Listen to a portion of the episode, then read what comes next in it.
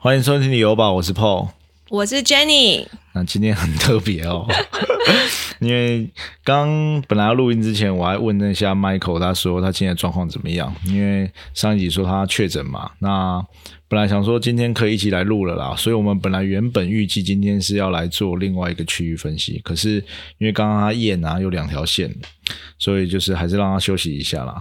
那今天很特别，我就是找另外一个搭档。就是 也是我自己的这个夜间部同学啦，也是我的太太。讲夜间部同学不很 old school，那就是反正呢，就是今天就请他来跟我们聊一聊，因为我们其实，在日常生活中，在开车啊，或者是在我们自己闲暇的时候，我们也一直会聊关于房地产的事情啦，因为。在聊那种其他小孩教养的部分，他可能会觉得我好像没什么反应。只有在聊房地产的时候，我好像会比较有精神的样子嘛？有吗？有，就会非常滔滔不绝。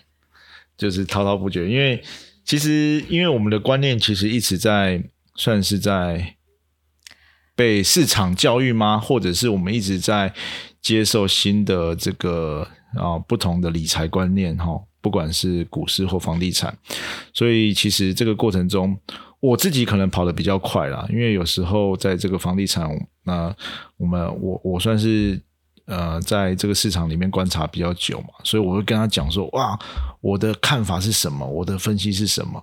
那你那个感觉是怎么样？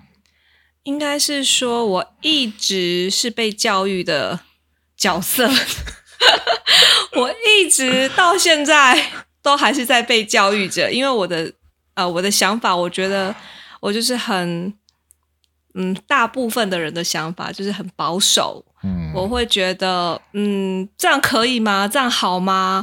我们这样子嘎得过去吗？这样子可以吗？我就会一直反复的问他，问就是说我们这样真的可以吗？我就一副很担忧的样子，然后他就会一直滔滔不绝的要教育我的态度。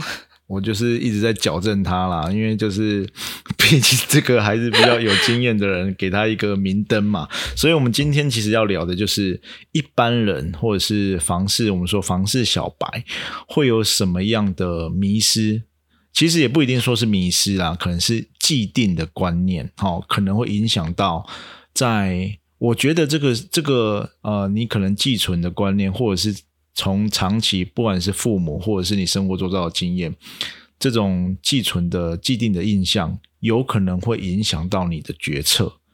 对对嘛？对不对？因为因为我觉得，像我们家，呃，一直以来真的都还算是保守型的，非常非常保守的，所以不管在做任何投资，都要先想好几下，然后后来干脆就不投资了。对这个，其实我觉得很多大部分的人应该，这个就算是风险的承担的能力。那一般人其实就是呃，一般的上班族啊，或是一般就是一般工作的人，他们可能就是每个月领薪水，然后固定的生活、固定的开支。所以有时候这种不管是像，尤其像这种不动产，它如果不是。啊，刚需的话，它进到投资的话，它其实金额非常的庞大，那可能就要花更久的时间去考虑，或者是会想的你自己承担的更多的风险。你会觉得啊，我如果付不出来，是不是要被法拍？或者是哎，我嘎不过来，我是不是会被断头？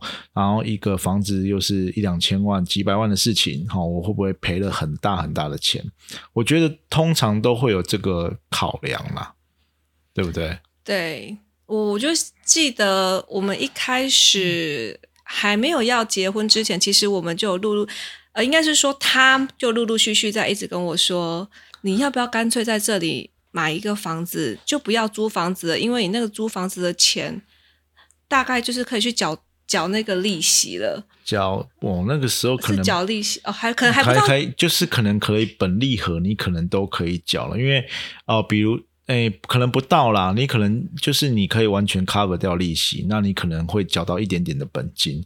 那为什么？因为其实我算是很早期，我就在，我就是会一直刷那个五九一。那我哎呀，我印象很深刻，我叫他去买的时候，那个时候好像是太子建设的，但是我忘记在哪里了。两房好像两百多万，因为那刚好是房市台南的房市很低基期的时候，对，然后非常便宜，因为在好像在我们买房子的前两三年嘛，我们算是刚出社会，非常年轻的时候，那我就给他这个建议。可是其实我就一直觉得我又没有钱，我又没有投期款，我是要买什么房子？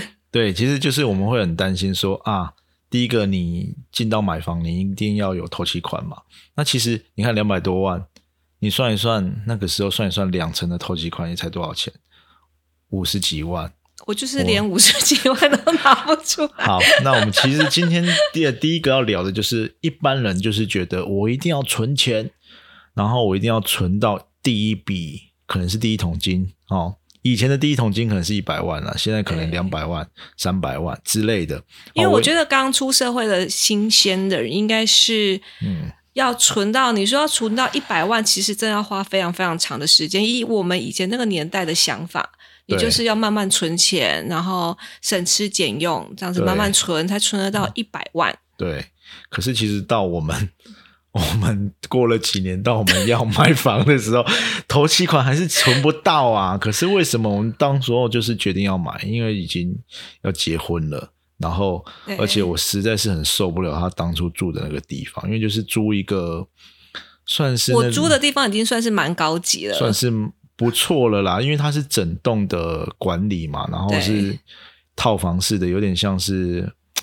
它就是盖一栋专门出租给学生跟社会人士这样子。然后设备也都就是每间都是套房，然后都有附阳台，嗯，然后基本的配备也都有。可是因为它的平数可能五六平，还有到吗？差不多六平吧，六我记得。六平。哦，我我因为我自己在乡下长大嘛，我在家里老家就是大房子哦，然后然后出门就是很多空间，我真的很受不了，就是我会有那种 那叫什么？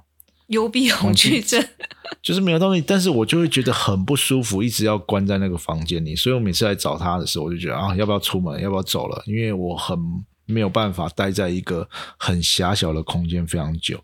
那又我们又要结婚了嘛，又觉得说，就是华人的既定的观念啊，就是你结婚就要有一个房子嘛，然后感觉要给哦、女生一个交代嘛。然后那时候我我前几期有提过，我们就是把这个房子共同登记在两个人的名下嘛。啊，这个题外话了。那当时候呢，我们 根本连头期款都还没有。那因为我们那时候其实也没有找长辈帮忙，我们大部分几乎全部就是我们自己出的头期款了。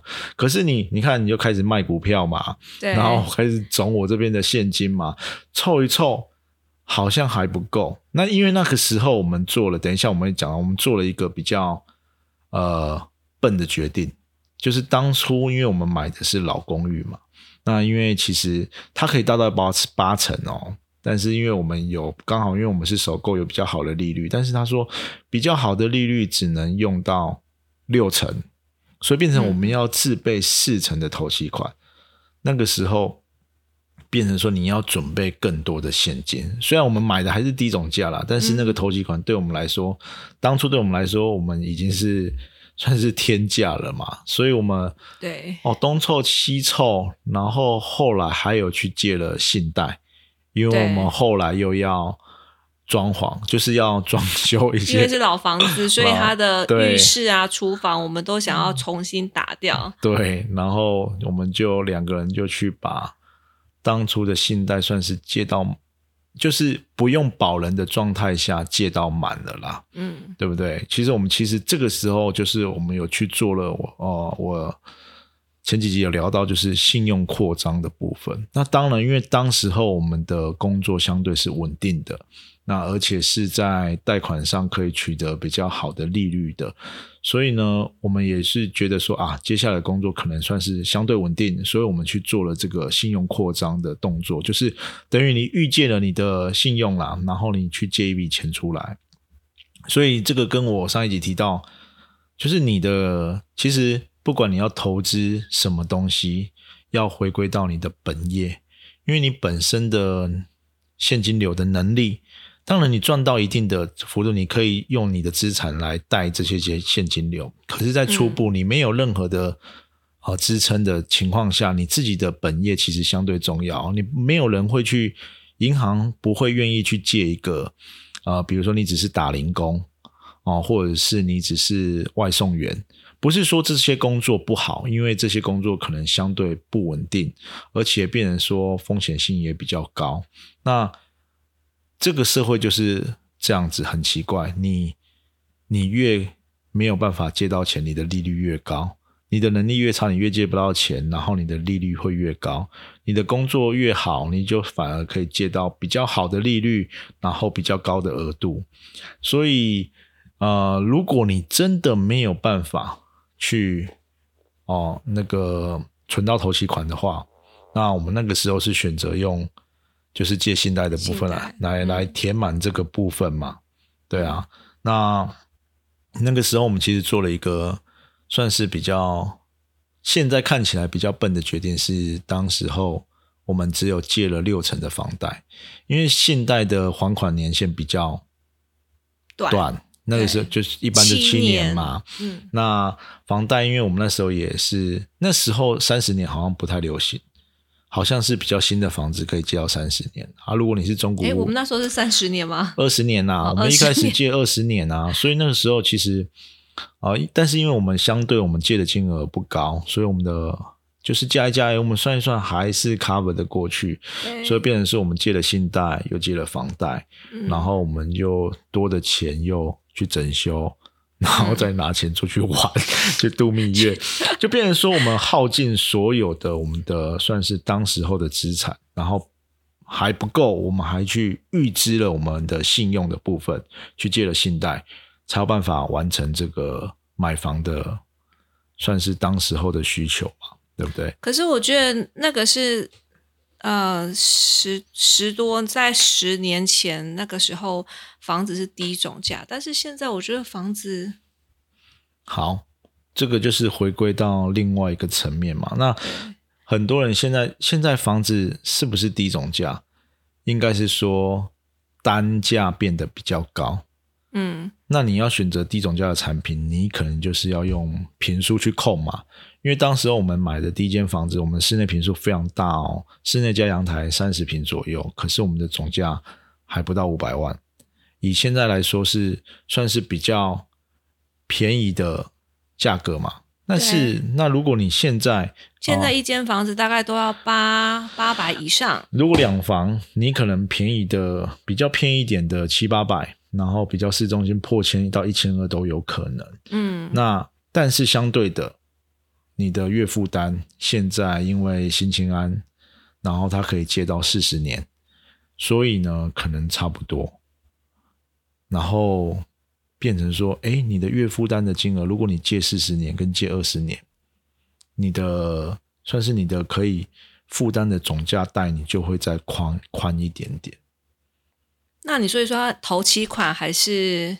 那你觉得头期款东东凑西凑之外不够的就是信贷？你还是会建议信贷吗？我不一定诶，因为第一个看你的，我觉得还是看你的负债的能力啦。但因为我们当时候算一算，我们信贷加房贷还不到我们的二分之一，两个人加起来薪水的二分之一，所以基本上我们不会说过得非常的辛苦了。嗯，对。但是那个时候，其实你有没有发现，我们忽略了一一一件事情？什么事情？呃，就是我们在我们在，因为我们当时候看房子，我们非常的锁定区域。哦，对。然后那个时候刚好是台南，算是台南房市的断层带，就是那个时候新房子非常的少，新的大楼案相对在我们的区域里面几乎。因就是没有啦，几乎也也不是几乎就完全没有啦。对，那你比较新一点点，都十几，可能接近二十年。我记得那时候大概都是安平，对，然后还有东区，可能中校国中那那一带附近有一些，有一些比较新一点的。对，其他好像都对，所以就是因为我们看的区域的关系，所以那时候我们完全没有考虑到预售屋的部分。嗯，哎，所以你现在啊啊，我我想要讲的就是，你存不到头期款的人，你可以选择预售的方式。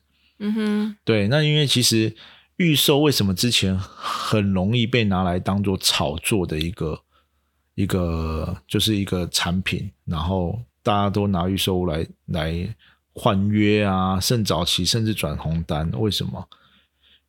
因为他就是他一开始的资备非常少。好，以前你比如说，只要定金，是不是？对，然后只要比如说比较一般来说比较正常的，哦，你到了签约的状况只要一层嘛。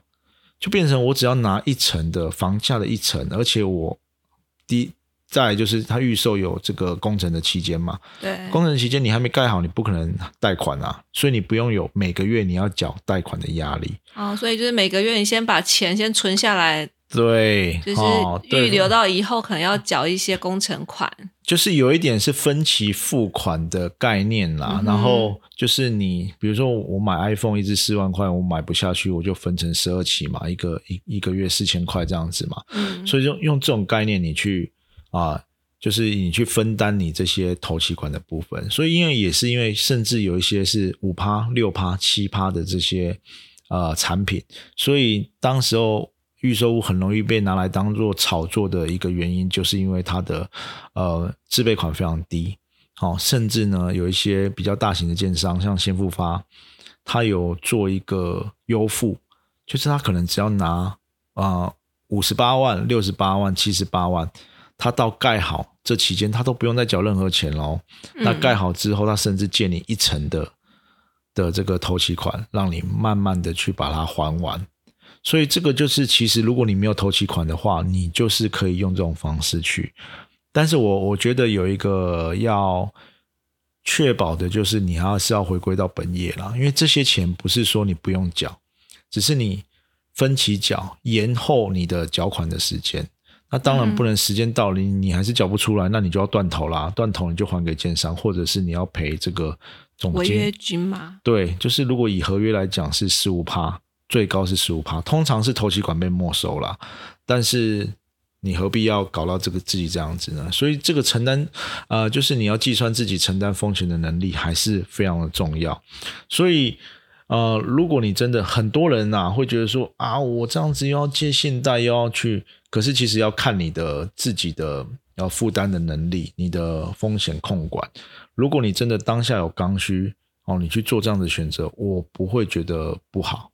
哦，因为我们当时候虽然就是，其实我们后来结完婚嘛，那我们还是一样啊，还是我们还是每年出国两三次嘛。我前一阵子我不是还在问你说，哎，你看我们每一年这样近十年了，我每年都让出国两三次，我们又不是很有钱的人，每次都早期还在那边弄那个联航的机票嘛。那如果你看这十年，我们不要出国，会不会存多更多的钱？对。那你就是你会不会后悔？这我们都把钱这样子玩掉了。嗯，我不会啦。我我觉得 后来还好，想说还好没有去啦，因为后来房子也涨了嘛。如果没有去，你那个十年的，就是这些回忆都落空，什么都落空。十年是回这个回忆是买不回来的，而且你那个钱，如果你没有比较好的地方去的话，它可能也是通膨通掉了。哎，但是也不能这样讲啊，就是有时候如果你要衡量一下。有时候，对啦，要有一些取舍。只是我们因为平常的压力负担压力没有那么大，对，所以而且我们是选择比较小资主的玩法。对，所以我就我的意思就是说，你的信用扩张不是扩张到你没有办法做任何的消费。我们当时候还是在算是啊，算是你的负债还不到。可能的不到一半嘛，以负债比来说还不到月薪的一半，我们去可以去做这些，而且我们后来其实我们很快的就先把信贷还完了。好，这个是我等下要讲的第二个。那这个就是因为我们觉得信贷每个月占的还款的比例比较高，然后呢，它的缴款年限又比较短。所以变成它的每个月要还的钱会比较多嘛？我们就是有钱，我们就先把它还掉了。那当时候呢，我们买房是背二十年的贷款嘛？嗯哼。那呃，我们后来啊，又买了另外的房子嘛，就是比较大间的房子。后来我还记得，就是把我爸爸妈妈接来住的房子嘛。然后后来我我还记得，我们那时候买的那个房子啊，那个时候。已已经是几年前的事情了啦。然后那个时候就是可以申请三十年的贷款嘛，嗯然后它有宽限期嘛。对，那你还记得我们一开始用了几年宽限期吗？就是一开始是一年吧。没有，一开始他其实可以给三年。对，我是说一开始我们是选择一一年，那他可以给三年。然后到后来他就突然有一天就跟我说，你要不要去把它加到满？我说哈，为什么不赶快还钱吗？对，就是啊，我们贷款不缴吗？这样子可以吗？我们这样子以后每个月就要缴很多很多利息耶。对，然后呃，这个就是呃那个时候我们一开始，其实我觉得现在大家慢慢有这种观念啦，就是变成说你要先想办法降低你月付的金额，但是这个钱是不用还嘛，还是要还？那为什么要在现在我就是要降低这个月付的金额？等一下，你什么意思？降低月付的金额？比如说，我只要付宽限期，我就只要付利息的钱，哦我不用付到本金啊。那你你看，哦我们那个时候利息可能一万多，你加上本金可能要四五万，那为什么我要我要延延长这个交本金的时间，嗯，对不对？好、其实就是等一下，我算数不好，我想一下。好，对，就是我们我后来我还是把那个宽限期加到满嘛。对，就是降低我们月付的金额。哦，其实有呃几个目的啦。第一个就是，当时候你的资金可以去做其他的利用，哦，不管是投资或者是啊你生活的必须。有的人是啊年轻人，他买房一开始可能是他工作的薪资还没到位，他是利用三年，现在新青安可以到五年，他利用这五年的呃时间去加强的本业，或者是加强自己的现金流。他等到五年过后开始正常的缴款的时候，他就可以啊，他薪水也涨了，然后他开始缴贷款，他感觉负担也不会这么重，所以变成说这个宽限期是让你一个缓冲的时间。好、但是有人就会讲说啊，可是我这样子，如果我要缴这样子，是不是我利息前面都是白费掉的？我觉得大部分到大部分的人都会有这样的观念，就是说，哎，我每个月借了这个钱，然后我每个月要付这么多的利息，嗯，然后我不赶快把本金还掉，我好像就要一一直缴、一直缴、一一直缴利对息。对，对，所以这个其实就是，我觉得这个就是一个迷失啦。因为其实第一个就是你在缴这个宽限期的钱变少的时候，虽然你只有缴利息，你的本金都没有减少，但是你没有缴的这些钱，哦，不是说你拿去玩掉，不是说你拿去啊吃喝玩乐或者出去玩，那些钱你有办法做一个更有效的运用的时候，那个时候才会产生它的价值。比如说我一万块的呃宽限期，我只要缴一万块嘛，那我可能本金是三万块好了。那如果这三万块我没有缴本金，我可以做什么用？比如说我有其他投资的啊，我去买股票，或者嗯我是去投入其他的啊、呃标的，有办有没有办法让这个钱呢去产生另外一个效益？那我想这个前提是不是你，你应该是有把那个那三万块已经都，嗯，应该是说你把本来把那三万块就是原本是想着他是要把它付掉的，但是你现在是有把那三万块存下来，呃，不一定不是存下来、哦，存下来去做投资，做另外的运用。对，因为我觉得有时候我的想法就会是，哎，我只要还利息就好了，然后可是我也忘记要存本金。啊，就是这我刚才有说这两种情况嘛，第一个是你，第一个是你真的没有办法，哦，你必须要用这种方式，你的生活才有办法比较平衡，哦，比如说你本利和超过你的五成了，哦，可能是六成，那如果你只要缴利息，可能只要两成或三成，那这样子才是一个正常的负债比嘛，我们说那种三三三法则好了。哦，这个，然后你到了宽限期到的时候，你的薪资或者是你的本业有成长的时候，你去付本利和的时候，就比较不会有压力。嗯对，那第二种是，哎，你有余裕，其实这个贷款你也缴得起，哦，就是宽限期加本金，啊，不就是利息加本金，你缴你也缴得起，但是你选择宽限的部分，嗯哦，，通常投资客很爱，为什么？嗯我不用把资金都卡在这边啊，然后呃，我其他的钱我可以去做另外的投资，嗯好，然后到了时候宽限期到的时候，他可能选择是把它卖掉，或者他再去无限的宽下去，但现在其实很难的啦。那其实。哦，其实像我呃有听过的吴淡如，他在讲他自己买房的一些例子，他其实就是让这个让这个，因为他的算是信用很好，他又是名人嘛，所以其实他在宽限期到了时候，他换银行，银行还愿意给他宽限期，所以他在好像在台北的一间老房子吧，他就这样子宽了一二十年都没有付过本金。好，这这。这个就让觉得很不可思议。所以那个时候，你是不是觉得，哎，让我缴了一二十年的利息啊，结果我都没有缴到钱呢？对，正常人是不是觉得说，但那我利息都亏掉了嘛？但是以他的例子来说，他没有缴到钱，他不是没钱，而是他把钱拿去做做另外的运用，他去投资，或者他就去把这个钱拨到另外可以买房地产的部分，然后这个时候，那他的本金就一直。留在那边，他欠了一千万，永远都欠了一千万了。所以正常人的时候，正常人来想，他可能会很焦虑。哇，我觉得这个就是扯到，因为我们从小就被教育说不要欠人家钱，对，所以就会觉得说，哎，不行，我不能欠人家钱，我有钱就要赶快还掉。对，然后又想着说，我如果今天我不赶快还掉的话，我的利息就一直缴，一直缴。对，一直缴，一直缴。可是，可是很多人都没有想到这个迷失，就是。你的负债也会通膨。如果你没有把，这个太难了，这个一般人不会想到。你没有把你的资金去做，如果你的你有办法把资金去做更好的运用的时候，你除了你的，就是变成说切两个两两半来讲，一边是你欠的钱，一边是你要还的钱。但是你要还的钱，你可以去把这个欠的钱还掉哦。但是你没有这么做，你把这个你要你的资金拿去赚钱。嗯，你拿去赚钱嘛，所以它是不是帮你产生现金流？那你产生的现金流是不是可以拿来缴这个贷款？嗯哼，哎，那你的这个原本要还的钱，一直帮你赚钱，一直帮你赚钱，哎，结果后来你的贷款可能就被你这个赚的钱帮你缴完了。嗯哼，有可能产生这种状况了。那为什么它要一直无限的宽限下去？其实另外一个就是你的负债，为什么叫负债也会通膨？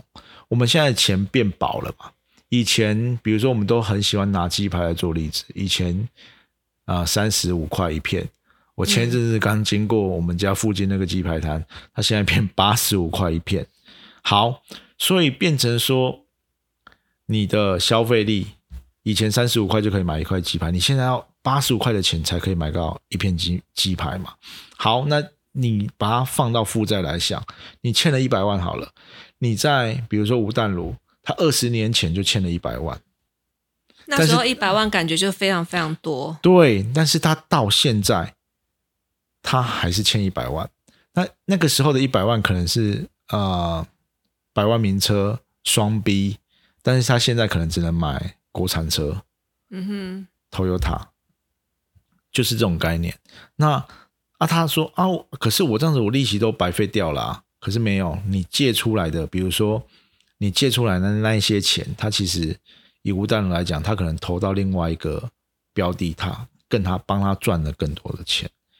所以有时候不用，应该是说一般人都很怕负债。哦，有有你有看过一个迷因的图吗？就是一堆努力把钱存到银行里面，就是在工地里面拼命的打工吃馒头。然后一堆欠银行钱的人坐在圆桌吃这种豪华的大餐，可是他们欠银行的钱，其实有时候就是很讽刺啦。可是就是有一些这种概念，你真正有我我前面不是有讲到吗？你真正有能力的人，你有资产的人，银行才愿意借你钱。反而你是工作不稳定的人，你没有资产的人，银行是连。一毛可能都不愿意借你，那你怎么把这个借出来的钱创造更大的价值？我觉得这就是啊，每个人要去思考的部分。然后，所以，哎，你觉得你欠了很多钱，可是你可以欠两千万，你可以欠三千万，表示银行觉得你有这个负债的能力，他才会愿意借给你。嗯哼，不只是标的而已哦。有时候很多人会想说啊，我这个处哦哦，可能是三千万，我想要贷贷八成两千四百万出来，哎，不是你要贷就可以贷，因为这个要回归到你个人、你的信用、你的还款能力哦、你的职业等等，他去评估你有这个还款能力，他才会借你这个钱嘛。嗯不然你借了钱你就跑了，他可能你要处理这个呆账也很麻烦，所以这个就是一般人他可能不会去思考到的点，可能急着赶快把钱还完，然后赶快准备就可以好好退休了。对，就是把它把钱还完。大家都会说，哎，我现在都已经都没有贷款了，我房子都清掉了，对，是一件非常了不起的事情。我也是这样觉得。可是其实你现在回过头来这样说，你就觉得，看这个人是不是 有点笨？就是你把不会，你看这个就是，我觉得这就是我们有时候这个就是新旧的思维。我觉得他的思维呃是很新颖，是是比较是另外就是另外一种想法。可是像我们可能有些就觉得没有，我们就脚踏实地的把钱还完，对，然后对，这，就是两这个不一样的方式另外一。个我们想要聊的，就是为什么很多人买房要考虑的非常久？为什么要下这个决定非常的难？好、好，比如说我已经有头期款了，我准备好了，但是我要买这个房子，为什么对很大部分的人来讲，他会做这个决定，对他来说是人生最重要的一个决定？为什么？因为这个房子一住可能就是住一辈子，对我就不会再换了。它就是我住到老，对，我以后我的孙子、我的孩子、孙子全部都会回来不见。不见得是这样子，但是每个人都会有一个印象，不见得他会想到这个房子他要住住到老住到死，但是他会有一个印象是，他要开始缴三十年的贷款了，他要开始缴二十年的贷款，他会觉得这个东西绑在他他身上是一次就二十年，一次就三十年。嗯所以他相对的他要考虑比较久的时间。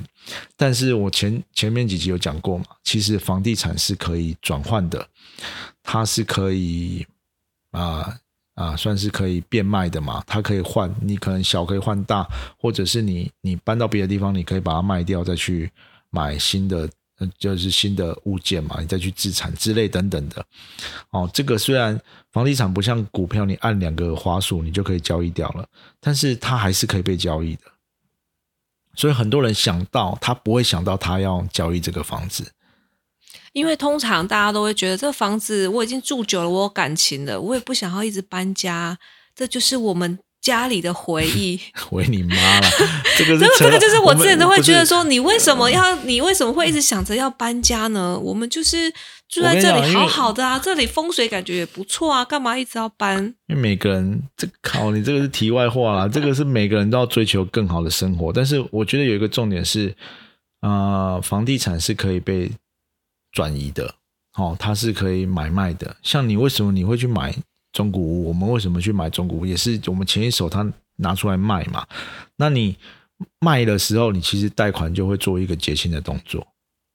除非你去二胎、三胎、四胎、五六七八胎啦，胎到你的的价格比你呃你的卖的价格还要高很多，不然一一般正常来说就是你卖掉你的贷款就结清了，你就不用缴这个贷款了。嗯好，而且呢，它还有一个房地产对你来说是资产，等到你真的缴完贷款了，你其实还可以拿把它把它再借出来，哦，去做一些资金的运用。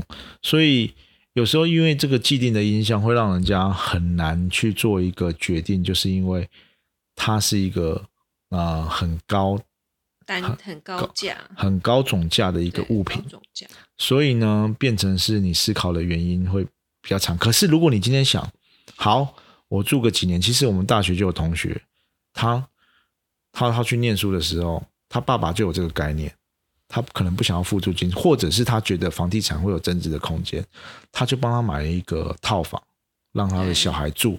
好，四年过后，哎，其实也涨了嘛，他其实赚到租金，他反而又赚到价差。可是如果你是一个人呀，你是一个普通的人，你想到我买那间房子要背二十年的贷款啊，我小孩子读了四年他就要毕业了，就去找工作了，他可能就不会做他要买这个房子的这个决定。可是我觉得应该是他的爸爸有房地产的相关的概念，他觉得诶这个标的不错嘛，又在学区附近，然后出租又很好租，它未来可能有租金的效益，那未来它可能又有涨价的空间，所以他把它买来，哎，住完四年之后，哎，真的还涨了，他是不是就因此赚到价差，也赚到租金？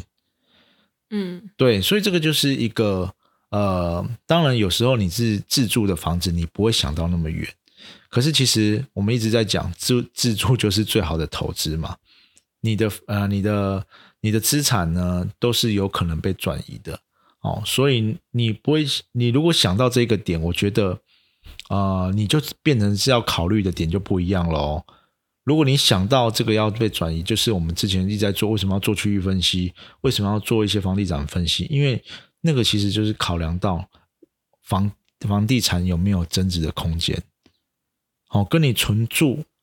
哦，你可能不会考虑到转移这些点，可是如果你当啊，你可能不会考虑到增值这些点呐。可是如果你是呃未来有考虑要转售的时候，这个可能都是要纳入纳入这个重点哦，纳入你买房考量的重点之一。对啊，所以这其实就是我们刚刚讲了那么久那么多啦，其实很多都是我们自己的经验，就是。哎，你怎么去转换这个概念？我觉得变得是相对是比较重要，但是有没有对错，其实也没有对错啦。就是看你要，嗯，你要怎么去去算是就是去投资吧？要说投资嘛，不对，应该是说你要怎么去运用你的资产，就是投资。其实，其实。我们其实虽然我们的听众哦很多也是自助嘛，但是很多人他其实也会呃带有一点点投资的意味，因为你买了这个，不管你是要自助或投资，你都是希望它会有像它会有增值的空间。你总不希望你好，你今天一千万买了，那过了两年哦，你的隔壁卖掉八百万，你的心里一定不舒服嘛？嗯，对啊，所以其实。不管你是自住还是投资，你的心里一定都有期待它上涨的，都有都有期待它上涨的这个这个念头啦。哦，很多人就是说啊，炒房什么？其实你只要买了房，你就会变成多头了，你就会看多了，因为你就会希望你的房子是，你可能会看 看坏别的区域，你可能啊那个地方那么烂，可是你一定会觉得你自己挑这个这个区域是未来是可能是有机会涨的。所以我觉得，在这个这个前提之下，在买房子的时候，还是要稍微去挑一下啦。不是说啊，你闭着眼睛瞎买，或者是你没有考虑到很多的这个呃因素哦。你可能觉得，哎哎，老老公寓也可以啊，大楼也可以啊，或者是格局就不是很在意啊。这个其实如果在未来你要转售的时候，都会影响到。你房子增值的幅度啊，好，反正我们今天就是跟大家聊一下，就是你在房地产的时候会有什么样既定的印象。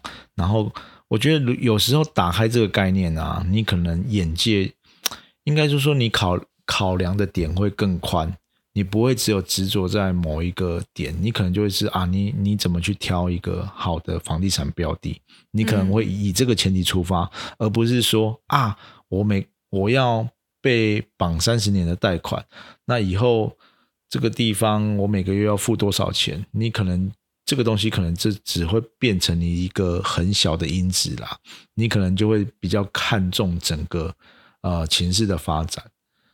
所以对，所以我觉得嗯，算是一个呃，也不一定是错，但是如果你是想要以啊慢慢的。膨胀你自己的资产的这个概念为出发的话，我觉得是有时候稍微转一下你原本翻转一下你原本的思考模式的话，我觉得是有帮助的。因为其实我们一直以来就是就是这样子啊。其实我觉得最大的，我觉得这几年我最大的震撼就是说，你要一直跟银行借钱，然后。然后不要去还本金这件事情，对这个我觉得是，就是你就是先还利息就好了。这个是我觉得是我需要花很大的时间去去接受的。可是其实现在慢慢慢慢慢很多年轻人或者是我知道，现在就开始好像慢慢都在谈论这个时候，大家都，开始有这个概念。但是我觉得这个前提很重要的是，你不是啊还比较少的钱你就没事了，这个这个债务并不会因为这样子消失掉。嗯你还是要想到你未来要怎么去处理哦，或者是怎么去转移哦，然后或者是怎么样去增进你的本业嗯，哦，我觉得这才是最重要的。这个再怎么样，这个都是利用一个金融的手段，让你有比较缓冲的时间去处理。嗯，但是你怎么样利用这个方式，好、慢慢的去增进你的资产，我觉得这个也是可以思考的重点了。对，对啊，好，我们今天就聊到这边吧。因为其实嗯我们本来还可以聊的东西很多啦，但是我们可能讲的太太细、太笼统了吗？反正之后我们还会用，如果有机会的话，我们还会用我们自己的例子，然后用我们的一些经验跟大家讲说，哎，房地产要怎的概念要怎么去翻转。嗯，然后因为其实就是 Jenny 也是一直被我这样子洗脑，洗洗洗洗洗到他觉得哎，好像真的是这样子哦。我常常就是一直在天人哎交战，觉得哎，他 说的好像有道理，可是我又觉得哎，好像不是这样子啊，我怎么可以就被他拉着跑呢？我就一直在来来回回这样子。但是这个其实到最后就是你要用市场，或者是你用呃很实质的呃，就是你的资产去验证啊。嗯对，这个不是说啊，我一直借钱都没事了。哎，你你去膨胀你的资产的同时，就是你要啊、也是因为你的资产有增值的空间，你才有办法去膨胀嘛，你才有办法去借这些钱出来嘛。所以这个也是呃相对要思考的点啦。